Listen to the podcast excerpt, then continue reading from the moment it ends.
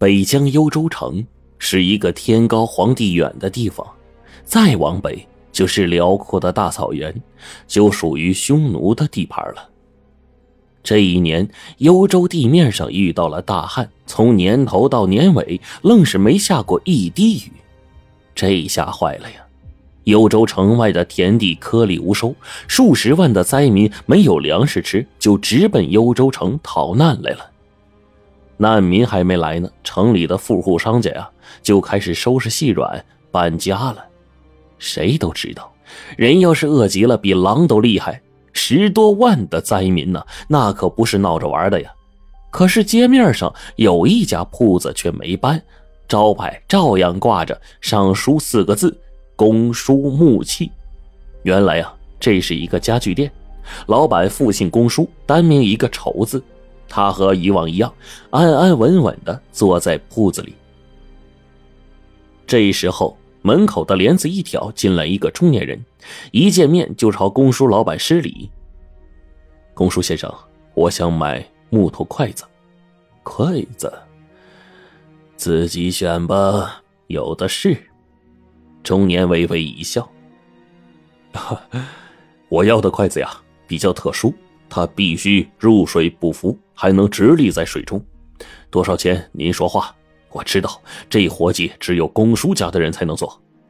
公叔仇打量了一下来人，说：“嗯，筷子不难做，只要筷心里面按夹铁器，调整好重心就成。只是我正在守灵，七天之内不能制木器。”中年人一脸的失望，扭头就走，边走边叹气：“唉。”老天爷呀！难道你真要放弃幽州城这十万苍生吗？公叔仇一听这话，忙喊住他：“嗯，您先别忙，把话说清楚再走也不迟。不就是一双筷子吗？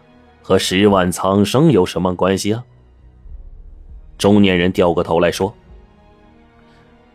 您要是相信我，就给我做筷子，别的不要问；要是不相信，就当我没踏进过这个门槛。”高书丑一听，又仔仔细细从头到脚的打量了一下来人，然后才说：“嗯，看您举止不像一般人，今天呢，信您一回。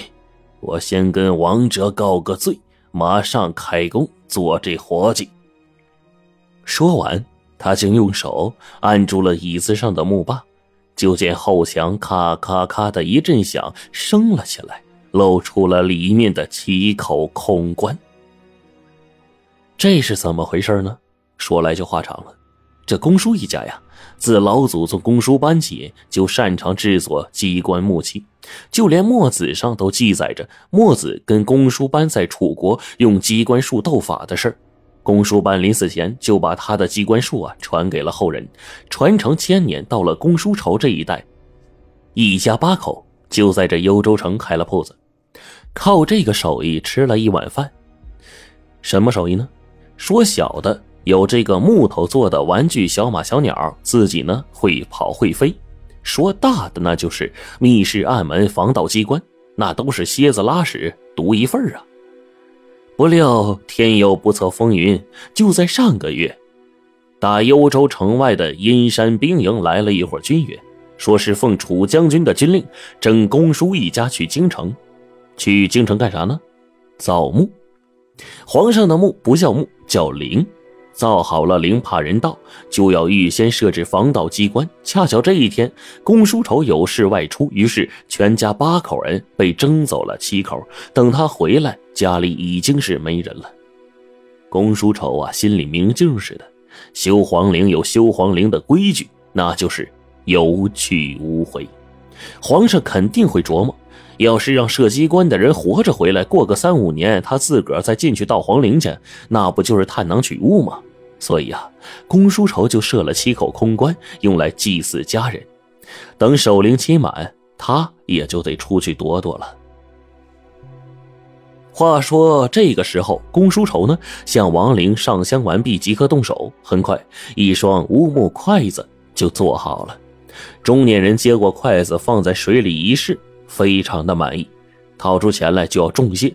公叔仇呢，慌忙拦住，说：“既然事关苍生，就该分文不取。”中年人点了点头。公叔仇觉得呀，自己是做了一件好事啊，颇为欣慰。没想到第二天，他偶然出城一走，竟发现这双筷子被用来作弊了。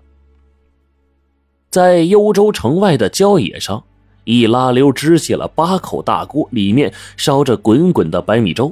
一队队的饥民是你扶我，我扶你，在锅前就排起了长队。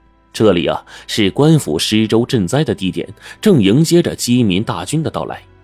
不多时，八条队伍已经排得见不到尾了。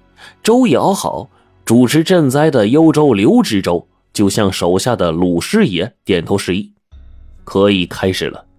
正在这个时候呢，从远处跑来了一队骑兵，领先的就是那位顶盔贯甲的将军。刘大人且慢，本将军受皇命差遣，特来兖州。这位将军就是阴山兵营的楚将军。幽州城按惯例啊，有一文一武管理。文的就是这个刘知州，武的就是这个楚将军。由于幽州城啊北有匈奴骚扰，楚将军一直随着军队驻扎在城外，官衔比刘知州高了半级。所以啊，这回朝廷拨粮，由刘知州主持赈灾，楚将军负责验粥。所谓验粥也简单，就是把一双木筷啊插进熬好的粥里，这筷子呀不能浮，要直立，就说明啊。米多粥厚，要是浮起来那就麻烦了。筷子浮起，人头落地。这时，楚将军下令：“来人，拿筷子！”一旁闪出了刘知州手下的鲁师爷。鲁师爷把乌木筷呀盛上。楚将军将筷子插进粥里，果然不浮不摇。其实啊，这就是公叔仇特制的那双乌木筷子。而前晚定制筷子的中年人就是刘知州。这双特制的筷子插在水里啊都能直立，插在粥里那就更不会浮了。楚将军见到筷子插粥不倒，向刘知州一拱手，打了个招呼：“本将军公务繁忙，就此别过。”上马就要走，不料旁边的一个围观者跳了出来。这个人呢个儿挺大的，一把就揪住了楚将军的马枪，说。将军，你上当了，他那双筷子是特制的，你换一双试试。楚将军半信半疑，命令手下的兵卒另取一双筷子插进粥里一试，筷子立马就浮了起来。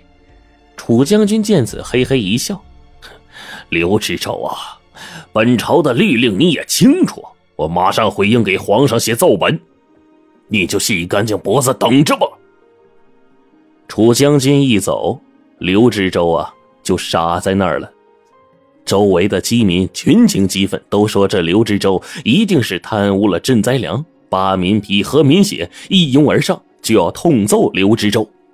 就在这个时候啊，那个揭发刘知州的大高个一声断喝：“等一等！”可现在哪里有人听得进去呀？大高个急了，一抬手，把自己的头给拿下来了。